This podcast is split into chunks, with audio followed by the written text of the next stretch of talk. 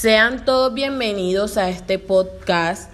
Mi nombre es Shirley Girio y junto con mi compañera Dana Amador les hablaremos un poco sobre lo que es el signo para Santo Tomás de Alquino.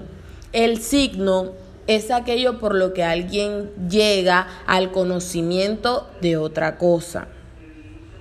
El signo es una relación entre tres cosas, el signo, el significado y facultad cognoscitiva. Al ser una relación exige un fundamento. Conviene que la relación que se comporta en el nombre de signo se funde sobre algo.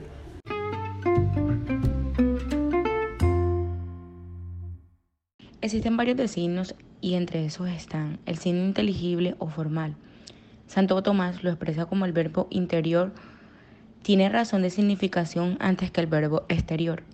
El signo natural, estos se cumplen sobre todo porque son efectos que se remiten de cierta causa. El verbo como signo, nuestro primer contacto con las cosas es por el conocimiento y luego es por el lenguaje.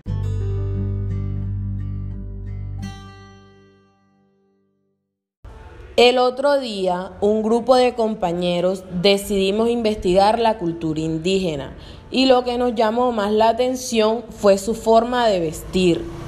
Para el hombre, un taparrabo en corteza de árbol y para la mujer, falda y blusa en corteza de árbol. También llevan accesorios como adornos de plumas en las coronas y brazaletes, sonajeros en brazos y tobillos, esta vestimenta se ha transmitido de generación en generación, la cual ha sido respetada por los habitantes de esta comunidad.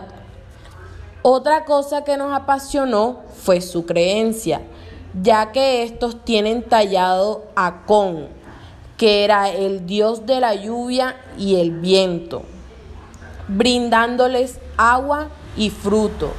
Estos hacen distintos rituales rindiéndole culto.